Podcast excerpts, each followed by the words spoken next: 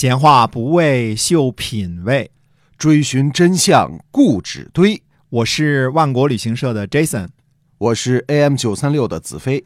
我们哥俩在新西兰跟您聊聊《史记》中的故事。各位亲爱的听友们，大家好！您现在收听的是《史记》中的故事。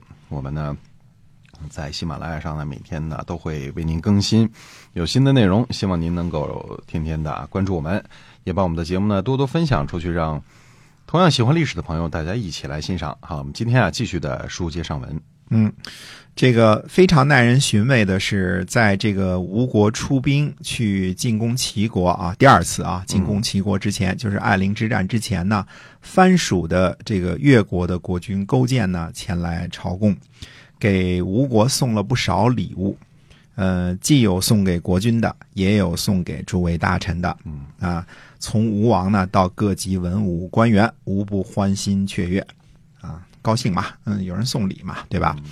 只有伍子胥呢甚为忧虑，认为呢越国包藏祸心。伍子胥呢就进谏说：“他说越国呀，对于吴国来说，犹如心腹之疾啊，就是这个心脏里的这个毛病啊。因为在同一个地域，而且呢，越国并不是对吴国没有想法的国家。嗯表面上呢表示顺服，正是要让吴国呢放松警惕啊，实现其野心。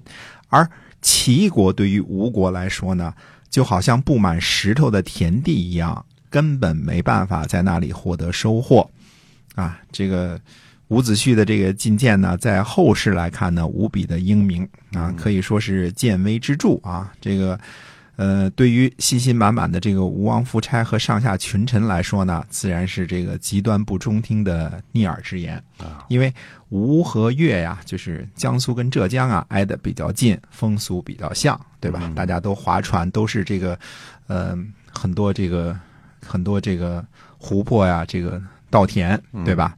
那么北边的齐国呢，呃，是强大，但是。这个征服了，人们也不愿意去住那个地方，对吧？嗯而且认为越国呢是特别的对吴国应该是有想法的国家啊。我们看啊，这个地方，这个呃，古人那时候看事情就是两方面看，来送礼的未必是好人，看清楚啊。这个啊呃，谁来送礼来，谁来跟你说好话来，所谓的干言，所谓的礼物，嗯呃，要想想这个这背后有原因的啊。糖衣炮弹吗？啊，对，谁平白无故的不是这个真正特别关心你、惦记你，给你送礼啊？当然，当然有这样的啊，是因为关心惦记才送的啊。但是如果是这个有对立面的这种这种国家或者是这个人的话啊，嗯来给你送礼，你得稍微的想一想，啊、这叫无事献殷勤，非奸即盗，是啊，有目的的是吧？，嗯对的。嗯那么伍子胥呢，被吴王呢派遣去齐国出使的时候呢，就把儿子托付给了齐国的包氏。啊、伍子胥的儿子呢，后来在齐国留下的血脉呢，成为王孙氏。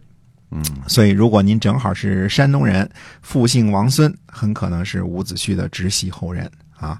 伍子胥本人呢，在吴国做裸官儿，这个套用一个新鲜名词儿啊，哎呃，自然是挺值得非议的事情啊。可是伍子胥呢，明明预见到吴国会被越国啊、呃干掉，那么吴国这个君臣的这个上下的言行呢，更坚定了他的想法。嗯为了给子孙创造一个较好的生存环境，也不能说呢，呃，这是一个不得不的一个下策吧。嗯对吧？因为如果吴国都特别强盛的话，谁也不把自己的儿子送到国外去，对吧？嗯嗯，那么得胜回朝的这个吴王夫差呢，最先做的一件事就是教训伍子胥啊。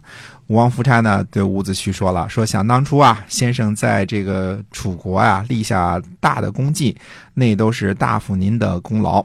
但是现在大夫您已经老了，不好好在家享清福啊，反而这个时时的中伤吴国啊，扰乱百度啊，扰乱百度就是扰乱各种法度的意思啊。这个现在这个著名的搜索引擎这个百度啊，源于此啊嗯啊，扰乱百度。现在呢，上天降福于吴国。战胜了齐国了，那大胜嘛，对吧？哎，嗯，这个贾氏首级三